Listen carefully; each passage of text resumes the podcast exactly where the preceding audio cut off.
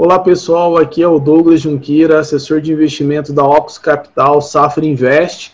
E agora a gente está inaugurando uma série de vídeos educacionais onde a gente vai explicar um pouco mais para vocês que são nossos clientes, até mesmo é, entusiastas aí do fundo imobiliário, é, o que é fundo imobiliário, como que funciona, é, como que é a legislação deles, quais tipos de fundos existem no mercado, até para ajudar vocês na escolha, né, como montar aí uma carteira de investimento.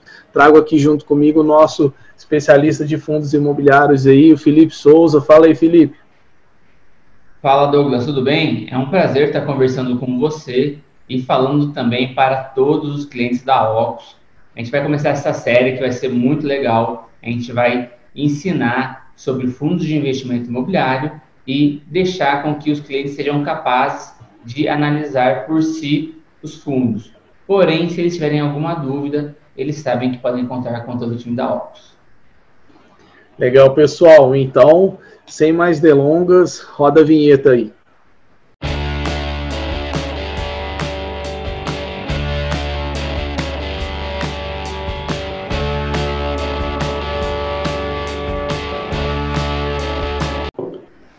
Então, pessoal, nesse primeiro, uh, nessa primeira parte aqui, a gente vai falar quais são as leis que respaldam né, os, o mercado de fundo de investimento imobiliário. Depois, a gente vai comentar um pouco quais são os tipos de FIIs que tem na indústria, né? E no finalzinho, a gente comenta um pouco sobre a, di a diferenciação entre FIIs quanto à quantidade de imóveis em inquilino. Então, esse aqui vai ser o nosso primeiro vídeo, ok? E depois a gente vai desmembrando ele, é, porque o assunto é grande, é bem extenso. Legal? Então vamos lá, Felipe. A gente começa aí com a primeira parte. Fundo de investimento imobiliário, aspectos jurídicos dos FIIs. Já avança aqui? Isso, por favor. Bom, primeiro, pessoal, eu primeiro é, fazer um comentário aqui, uma apresentação rapidamente minha. Eu sou formado em Direito, sou aprovado no exame da OAB e sou pós-graduado em Direito Público. Então, eu me sinto muito confortável para falar sobre esses aspectos jurídicos. Uh, o que, que, eu posso dizer? Antes da gente falar especificamente sobre os fundos de investimento imobiliário os aspectos jurídicos deles, é importante a gente entender como que funcionam a, a distribuição de dividendos pelas ações. Então, por isso, a gente vai fazer um breve comentário a, ao artigo 202 da Lei 6404 de 76, que é a Lei das Sociedades Anônimas, e a lei que regulamenta sobre a distribuição de dividendos das empresas listadas em bolsa. No artigo 202, ele menciona o que? As empresas elas deverão distribuir 25% do lucro líquido ajustado anual. Porém, é, o que acontece? No estatuto da empresa, ela pode modificar esse percentual, seja para mais ou para menos. Tem empresas que no começo elas visam o crescimento, então elas podem no estatuto é, não entregar nenhum dividendo, e aí elas acabam tendo uma maior é, facilidade em tentar crescer, reinvestindo o lucro dela. Tá? Nos fundos de investimento imobiliário isso não é possível. É, a lei dos FIIs, é, vou pedir para o Douglas passar para o lado, por favor. Próximo slide. Isso, é a lei 8668 de 93. Ela determina que as, os fundos de investimento imobiliário eles têm que distribuir pelo menos 95% do lucro semestral. Ou seja, enquanto uma entrega 25% e pode até reduzir esse valor, os fundos de investimento imobiliário não. Eles são obrigados a distribuir no mínimo 95%. Então a gente já vê essa natureza jurídica dos fundos de investimento imobiliário como os maiores, é, como o fundo que tem aí o maior objetivo na distribuição de renda passiva, tá? Por conta desse aspecto legal. O que, que você acha, Douglas? É, a, é uma, eu vejo como, comparando um pouquinho, né, a gente trazendo um pouco o universo aí de ações, né, quando são também um produto que distribui dividendos, você pega aí a empresa, ela normalmente ela tem que distribuir 25% do seu lucro líquido. Quando a gente olha para o universo de fundo imobiliário, você vê que ela tem a, a obrigação né, de distribuir 95% daquilo que ela arrecada, você vê que isso é, mostra ainda mais que o fundo imobiliário tem um viés bem maior, né, pendendo bem mais para essa questão de renda e de distribuição de dividendo do que se comparado a ações, no caso. Uh, e a, a, vantagem, né, a facilidade que os fundos então têm de entregar isso de forma mensal, né, apesar de não ser obrigatório, né, Felipe? Mas isso. existe essa, essa distribuição de uma forma mais mensal, em, contrapartida, né, ações, no caso seria trimestral ou até mesmo semestral, que são alguns casos anual. Então, eu acho, eu vejo isso em fundo imobiliário como uma, uma vantagem. Claro. Lembrando também que isso deve ser bem pertinente. A distribuição dos fundos, em via de regra, são mensais. Embora a lei determine que seja semestral, alguns fundos já colocam no próprio regulamento que a distribuição será mensal. Agora, vamos também abordar alguns aspectos jurídicos da lei de FIIs. É uma lei curta, ela tem 22 artigos. Eu penso que todo investidor de FIIs deveria ler essa lei se tiver alguma dúvida, pode nos procurar, que a gente vai auxiliá-los a entender algo que não tenha sido compreendido. E desses 22 artigos, é, eu considerei os mais importantes, sendo quatro artigos: o artigo 2, o artigo 7, o artigo 12 e o artigo 13. E é deles que a gente vai comentar agora. Primeiro, o artigo 2 ele fala sobre como os FIIs são constituídos. Vale lembrar que eles são sobre a forma de condomínio fechado, ele não permite o resgate das cotas, ou seja, você tem que vender elas no mercado secundário, você pode fazer isso a qualquer momento, tá? Mas é, você não tem o resgate da cota, diferente do que seria num fundo de ações. O que também acontece? O prazo de duração dele pode ser determinado ou indeterminado. Exemplos de fundos de investimento com prazo determinado são geralmente os fundos de desenvolvimento, Vou dar um exemplo aqui do KNEA, do KNRE, o KNEA Real Estate. Ele teve lá o prazo de duração dele, o fundo já está em liquidação e ele foi criado para construir alguns imóveis, alguns edifícios e após essa construção e a venda das unidades, o fundo vai ser encerrado e liquidado. É, já a maioria dos fundos ele tem prazo de duração indeterminado, tá? ele vai é, existindo sem um prazo específico para término, para o encerramento dele. Ah, sobre o artigo 7 eu acho que também tem um ponto interessante para comentar, que são o quê? Quais são os bens e direitos integrantes dos patrimônios, do patrimônio dos fundos de investimento imobiliário, tá? Aqui é uma questão de Chinese Wall. Pô, Felipe, isso é muito difícil, não conheço esse termo, nunca ouvi isso daí na vida. É uma segregação do patrimônio que tem do fundo com a gestora. Imagine que a gestora venha passar por algum problema, alguma dificuldade, a administradora no caso, e ela abre falência, ela quebra. O fundo, o, o patrimônio que constitui o fundo, está sob perigo de maneira alguma, porque aquele fundo ele tem um CNPJ próprio e o patrimônio dele não se mistura com o patrimônio da administradora. Se a administradora vier a quebrar, os cotistas deverão encontrar um novo administrador para fazer a administração do fundo, mas o patrimônio não corre nenhum risco. Tá? Achei esse um, um, um tema bem interessante para vocês saberem, até porque isso traz uma segurança jurídica maior para o investidor de fundos de investimento imobiliário.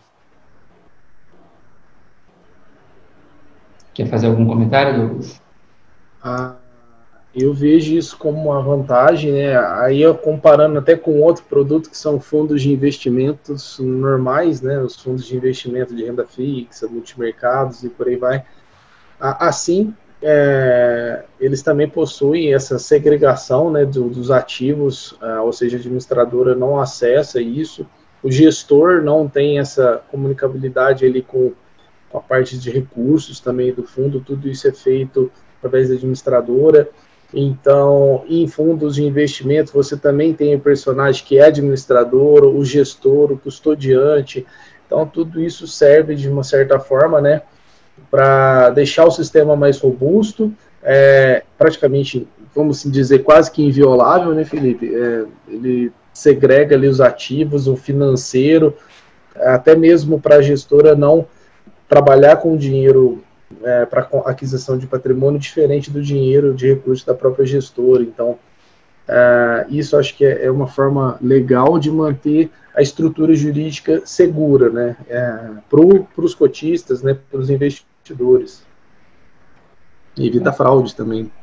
Claro. Aí, assim, a gente comentou que eles não integram o, o ativo da administradora, mas você também pega para ver. Eles não respondem direto ou indiretamente por qualquer obrigação da instituição, eles não compõem a lista de bens, é, eles não podem ser dados como garantia, eles não são passíveis de execução por qualquer credor da administradora, e eles não podem ser constituídos quaisquer ônus reais sobre esses imóveis, tá? Sim. Então, assim, tudo isso daí que a gente pega para ver são garantias para o investidor, é, são, acho, mecanismos que facilitam o sono tranquilo do investidor. Eu vejo é, dessa maneira. Você está colocando o teu recurso né, numa instituição que você quer ter garantias, né, Felipe? E, e a, lei, a lei justamente vem para firmar essas garantias, né?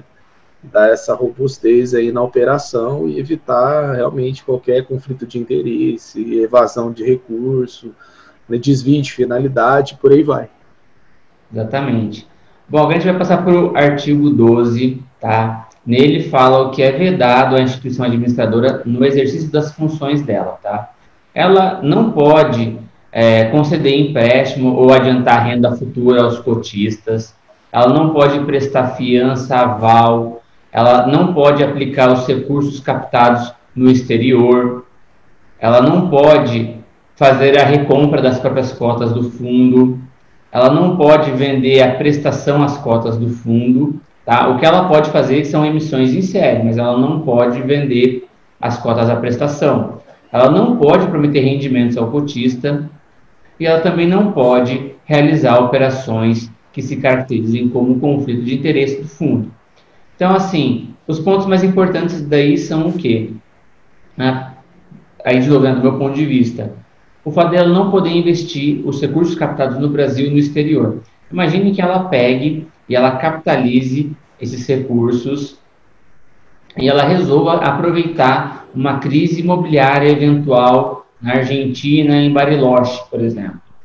E ela quer comprar imóveis lá, ela não pode fazer isso. Tá? Ela só pode investir em imóveis do Brasil. Ela também não pode fazer recompra das próprias cotas, né? Qual que é a diferença? As ações podem fazer isso. A gente viu agora recentemente, teve uma empresa aí, uma, uma consultora aí, uma incorporadora de luxo, e ela acabou de fazer um follow-on, que é uma emissão é, semelhante ao que os FIIs fazem com emissões, e ela fez o follow-on, e na sequência ela teve um problema levantado é, sobre uma questão de bonificação de acionistas, e aí as cotações dela começaram a cair, e ela saiu fazendo recompra de ações para segurar o preço das, das cotas, né, das ações dela em mercado. Fundos de investimento imobiliário não podem fazer isso. Então, assim, eles são menos passíveis.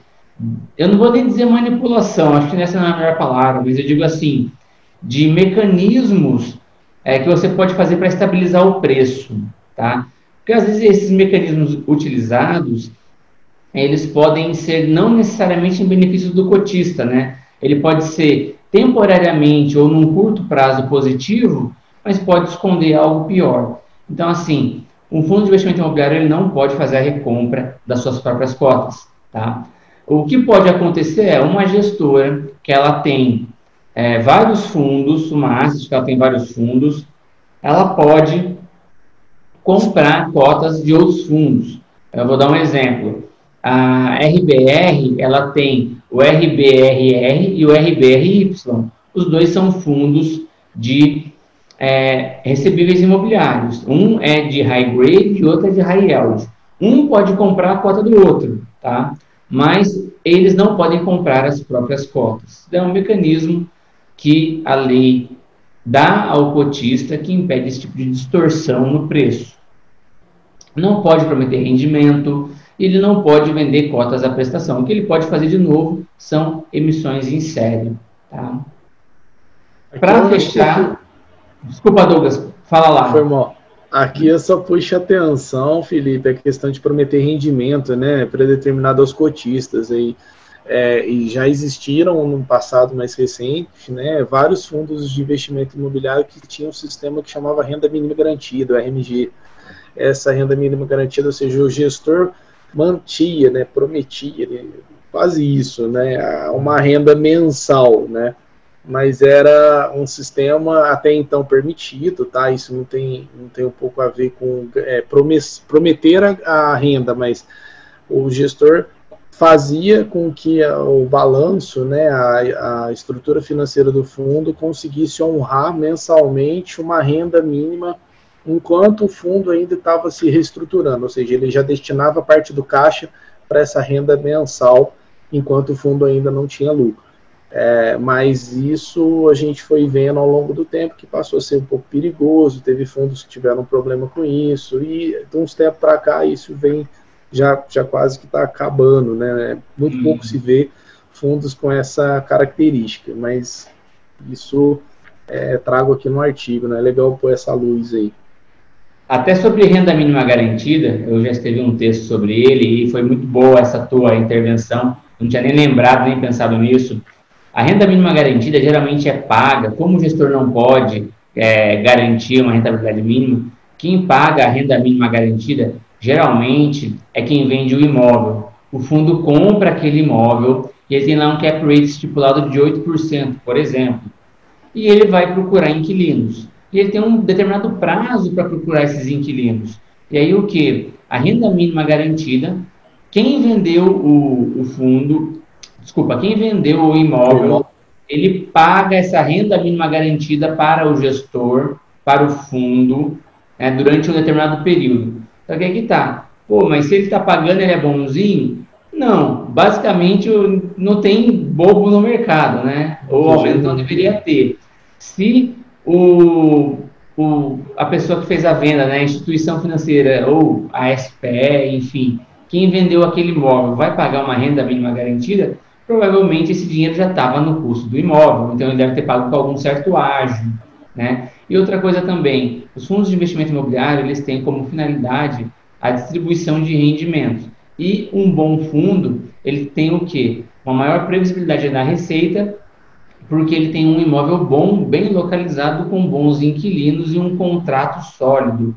A partir do momento que ele tem uma renda mínima garantida, é, é visto como uma certa dificuldade em você prever essa renda constante, porque é, alguns imóveis tidos como bons, em tese, não teriam por que ter essa necessidade. Afinal de contas, se ele está bem localizado, é comum que ele consiga é, preencher essa lacuna. Se for pegar para ver os principais corredores de lajes corporativas em São Paulo, nos arredores da Paulista, a vacância ali é baixíssima. Não há necessidade de você prometer uma renda mínima garantida naquele tipo de imóvel. Então, assim, realmente caiu em desuso a renda mínima garantida é, e o mercado acabou não vendo aí com olhos tão bons assim.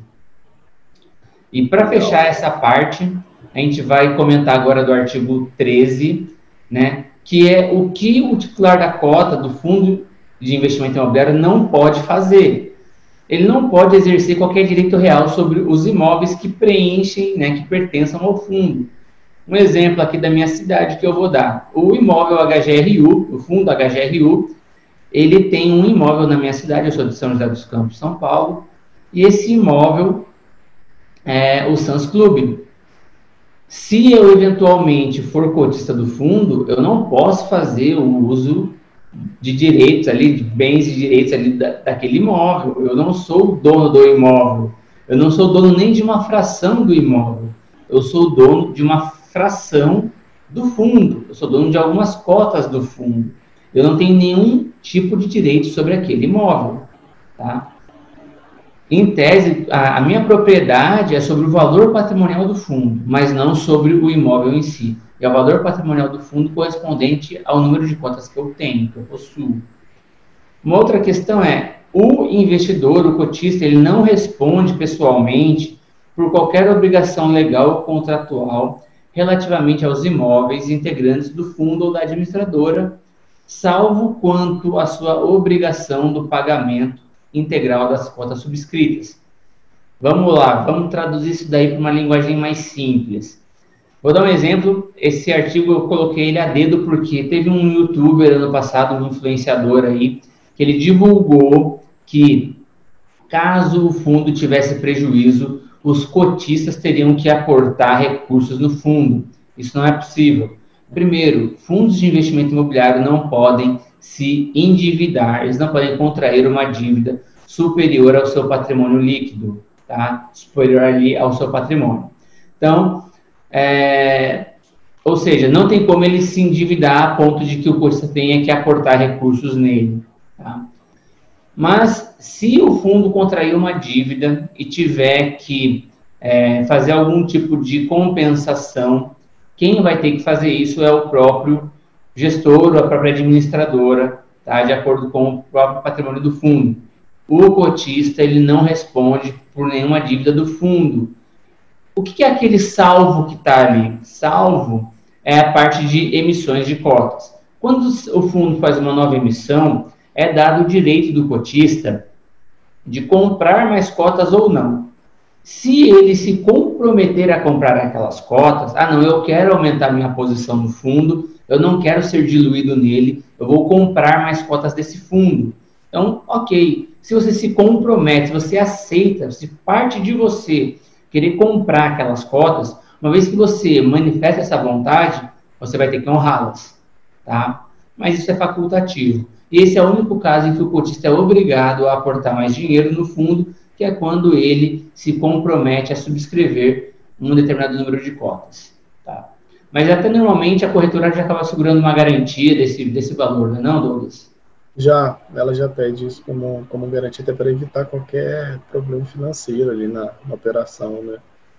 Mas é legal, esse, é, esse terceiro, décimo terceiro artigo, é até bom ressaltar, né? É só um, uma pincelada aqui em cima do que você falou. É, imagina se o investidor tivesse mesmo direito sobre o imóvel, que bagunça seria, né? O gestor não ia ter como não ia ter mobilidade nenhuma na compra e revenda daquele imóvel, porque o, inquilino, o cotista se achava no direito de, de ter a propriedade. Então, é, juridicamente, isso ia ficar inviável, né? Toda vez que fosse vender um imóvel, ter que pedir né, benção, vamos assim dizer, para o investidor, para o cotista.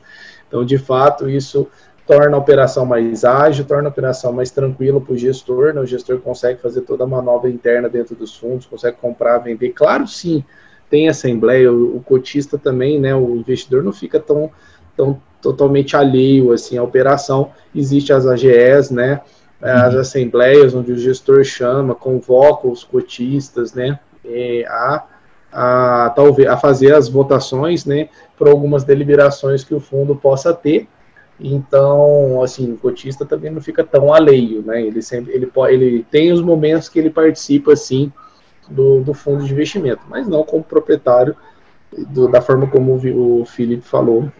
Ele, ele é proprietário somente na, na parte do patrimônio do fundo e não dos bens. Isso é legal, Felipe, muito bacana. Tem mais algum detalhe ou bora falar dos tipos de fundo?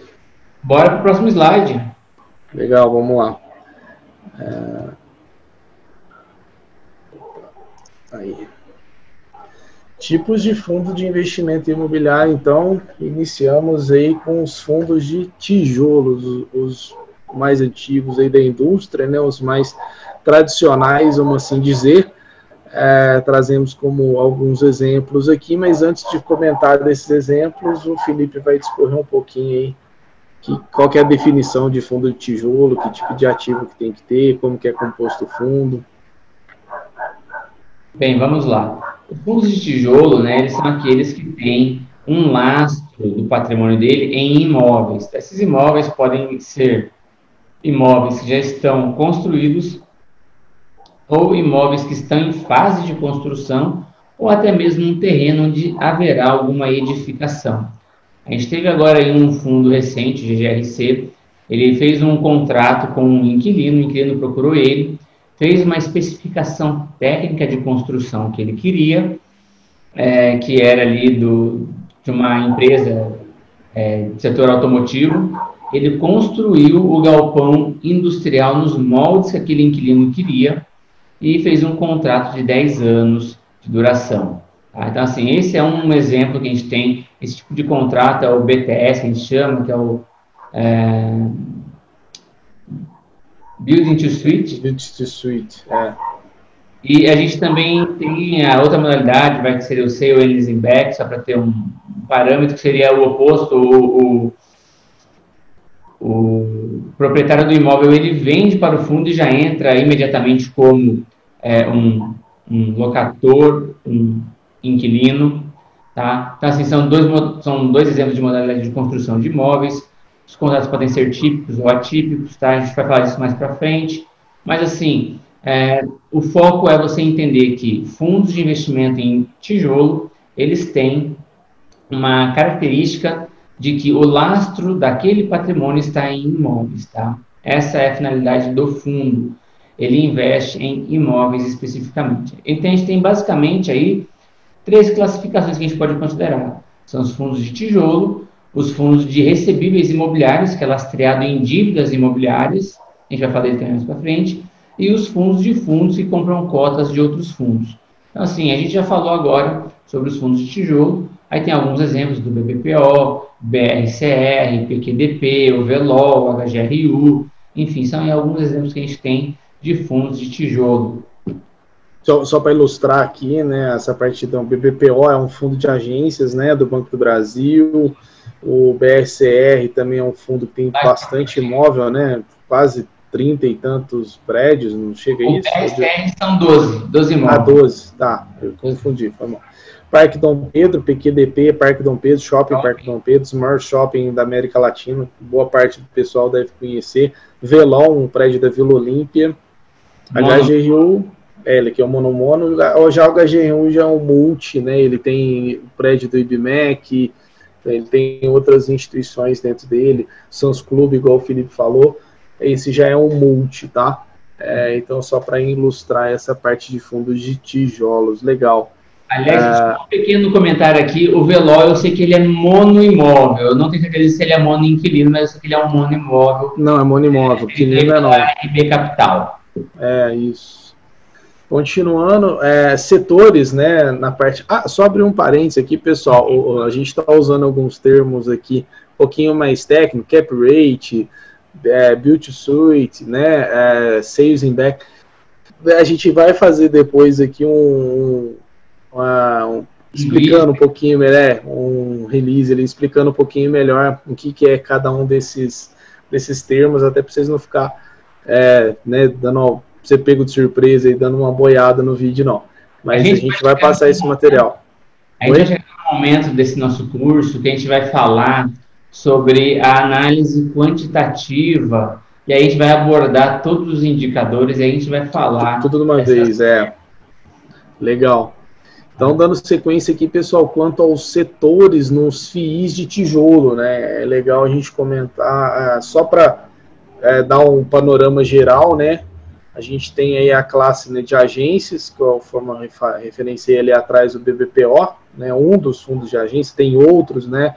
É, tinha fundos da Caixa, tinha do Santander, tinha, tem do Mercantil do Brasil, é, e depois teve um da Caixa que se uniu com o do, do Santander, né, o Felipe. É, tem fundos de faculdade, né, um dos exemplos é o HGRU, fundos de escritório, né, fundos de hospitais, um fundo de escritório é o, o BRCR, né? Exatamente. É um fundo de escritório, fundo de hospital, um fundo de hospital e Felipe. Ah, o HC, eu não lembro agora o ticker, mas é o Hospital da Criança, ele é um, um fundo de hospital. Eu não lembro agora exatamente o ticker, mas eu lembro que esse, o, o, Hospital da Criança, ele é. Show. Logística, né, um dos, uma das maiores classes atualmente aí, né, XPLG, HGLG, BTLG, tudo que tem LG, pessoal, não tudo, né, necessariamente, é. tem CIDIL, mas é boa parte XPIN também uma boa parte aí é, de, vem, leva na nomenclatura o LG de logística, né, ou industrial, no caso do XPIN. Isso. Comerciais, fala um comercial aí. Vamos pegar a RBVA, que ele é um misto aí de renda urbana, tá? A gente pode pegar aí como o TRXF, também tem um pouco de renda urbana nele. A gente entende como renda urbana, lojas, a gente tem também fundos agora estão permitindo você montar farmácias, né? Tem permite ali no, no estrutural dele. Hipermercados, né? Restaurante já fechou, mas pode ter novamente restaurante no futuro. É, loja da CIA, lojas, é, enfim, de, de, diversas empresas, tá? Isso daí a gente entende como um fundo de renda urbana, tá? Um fundo voltado aí para a parte comercial. Legal. Shopping também é outra classe aí super representativa no IFIX, né? Shopping Parque Dom Pedro, HGBS, XPML, o MOLS, HSML, eita, aí a gente vai embora, FIGS, ABCP, ou seja, tem bastante fundo de shopping, assim, já dá para diversificar bem nessa classe. É, hotel, falam de hotel aí, H, HTMX. Isso, HTMX. HTMX o, o de hotel é mais antigo, ele é mais, mais antigo até que o próprio IFIX, ele é de 2007. Ah, é, já é negociado em balcão, né, na época.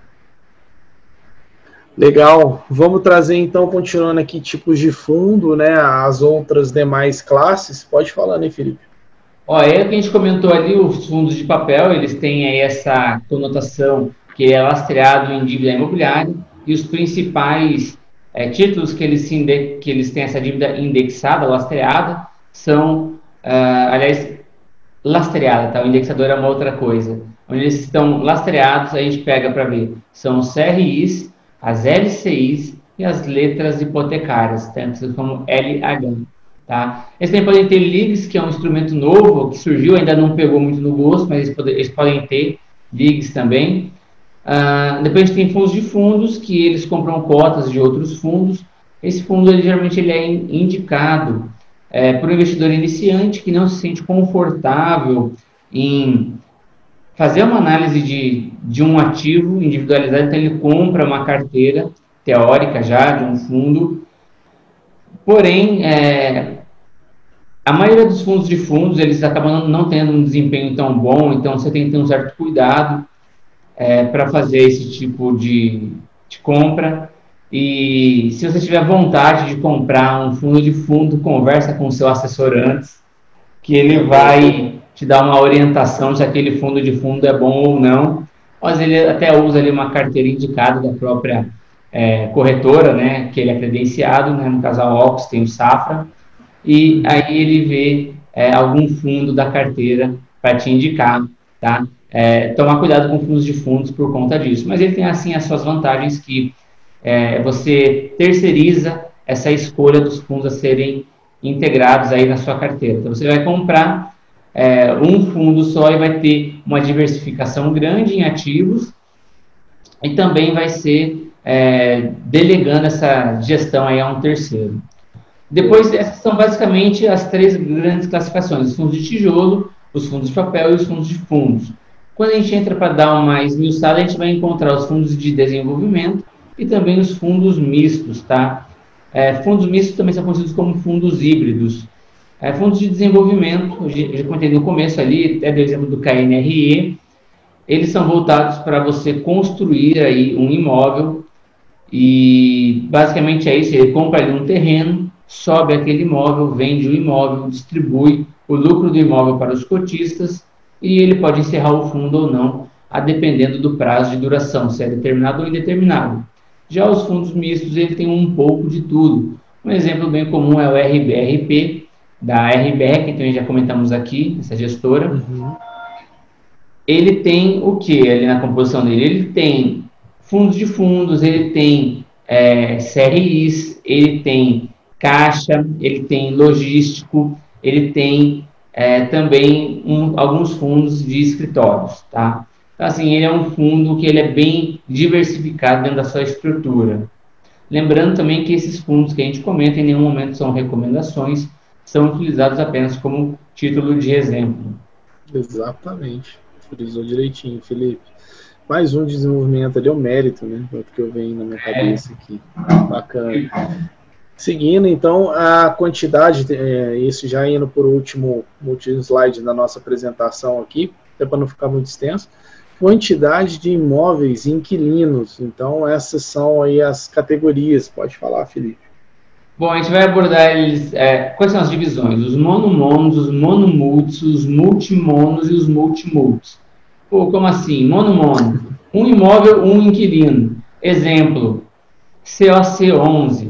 COC11 ele é um imóvel situado no Rio de Janeiro, é, onde o fundo é dono de um imóvel que ele tem é, a TIM como inquilino, ele tem alguns andares desse edifício, e ele só tem a TIM como inquilino. Então, é um prédio e um, e um único locatário, tá?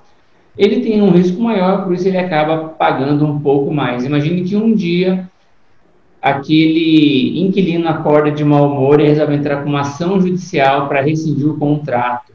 Imagina a dor de cabeça que vai dar. Um exemplo factível que a gente tem para dar de exemplo, que machucou muita gente, é o XPCM, que é um fundo que é mono-mono, ele é um único ativo na cidade de Macaé, e tinha a Petrobras como inquilino, e aí a Petrobras comunica que vai sair é, do imóvel, vai rescindir o contrato, obviamente pagando todas as multas devidas, mas ele vai sair do imóvel e aí acontece que a cota chega a cair quase 40%. Por quê? A localização dele é muito específica, na cidade de Macaé, longe dos grandes centros imobiliários, de lajes corporativas. A região é muito dependente da região de, da commodity ali do petróleo. A Petrobras saindo de lá, aquele prédio ele era muito grande, ele é um prédio que tem porte para estar ali na Faria Lima, e em regiões nobres de São Paulo, e um prédio daquele tamanho, mesmo sendo adaptado, talvez não consiga é, ter algum inquilino tão bom quanto na região de Macaé. Enfim, é um fundo que teve alguns, alguns problemas né, nesse sentido, e vamos ver como que ele vai performar. E aqui fica até uma dica, se você não assistiu o vídeo que eu gravei com o Douglas sobre fundos de investimento imobiliário, a gente tem um boletim semanal, a gente faz um bate-bola, um resumo da semana, e a gente comenta sobre o XPCM lá, é, pegando informações do último relatório gerencial. Tá? Fica aí uma sugestão para você é, assistir. A gente tem como exemplo de monomulti o THRA, ele é um imóvel é, da Cirela e ele tem aí um único imóvel e diversos inquilinos. Qual que é a vantagem desse fundo? É porque ele dilui um pouco o risco do inquilino, tá? mas ele ainda tem é, o risco de ser um único imóvel, ele vai depender muito da qualidade predial daquele imóvel, da localização, tá? da geografia dele. A gente também tem os multimonos. Multimonos, a gente vai dar um exemplo de RBED, tá? Ele é um fundo educacional, eles têm cinco universidades que têm o mesmo inquilino que são inquilinos do grupo Cogna, tá?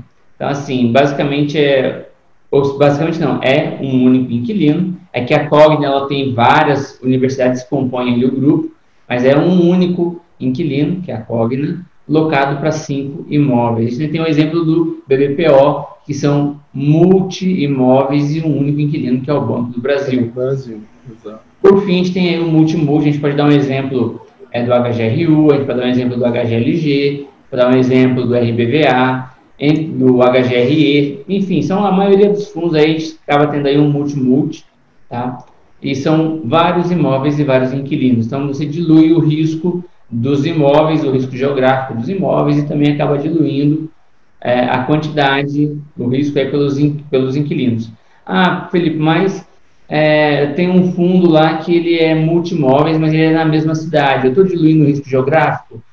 Sim, eu entendo que sim, porque você tem regiões da cidade que são mais valorizadas do que outras regiões.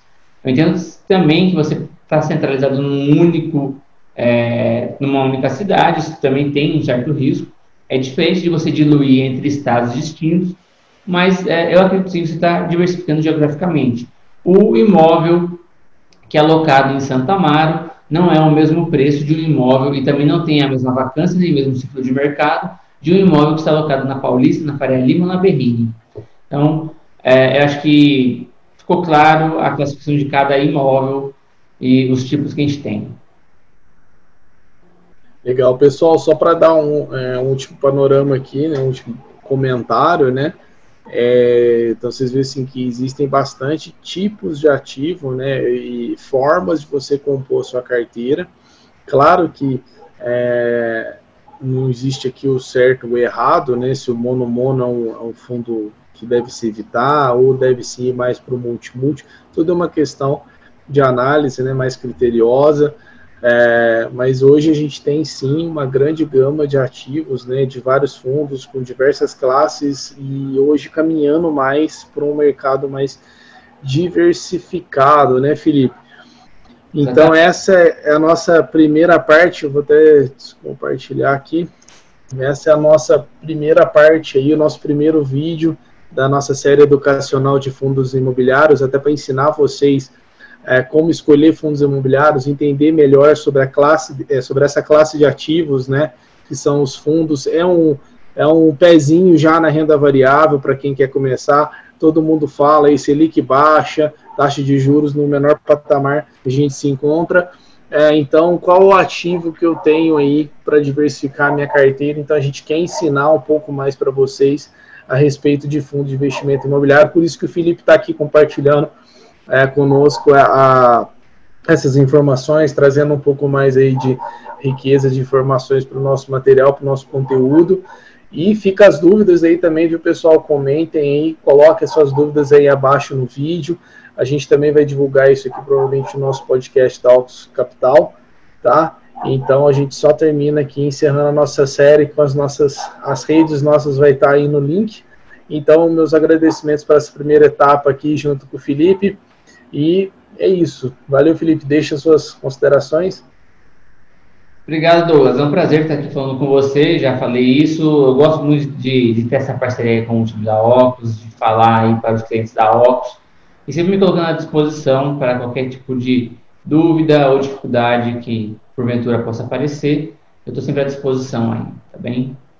Legal, pessoal. Então você acompanha a nossa série, vai ter os próximos, a gente vai lançar aí até no Instagram nossos próximos temas. Ok, a gente quer tentar é, trazer o máximo de informação gratuita para você a respeito de fundo imobiliário de uma forma mais tranquila, sem ser através de um curso de investimento e tudo mais, mas é aquilo que é básico, você tem a noção, né? Então a gente começou agora com essa parte de legislação e tipos de fundo. Depois a gente deve avançar aí um pouco mais nas categorias, a gente deve falar um pouco mais das gestoras, né, das diversas classes, como escolher, analisar e por aí vai. Então é isso, até para o vídeo não ficar muito extenso. Até mais, valeu pessoal. Valeu.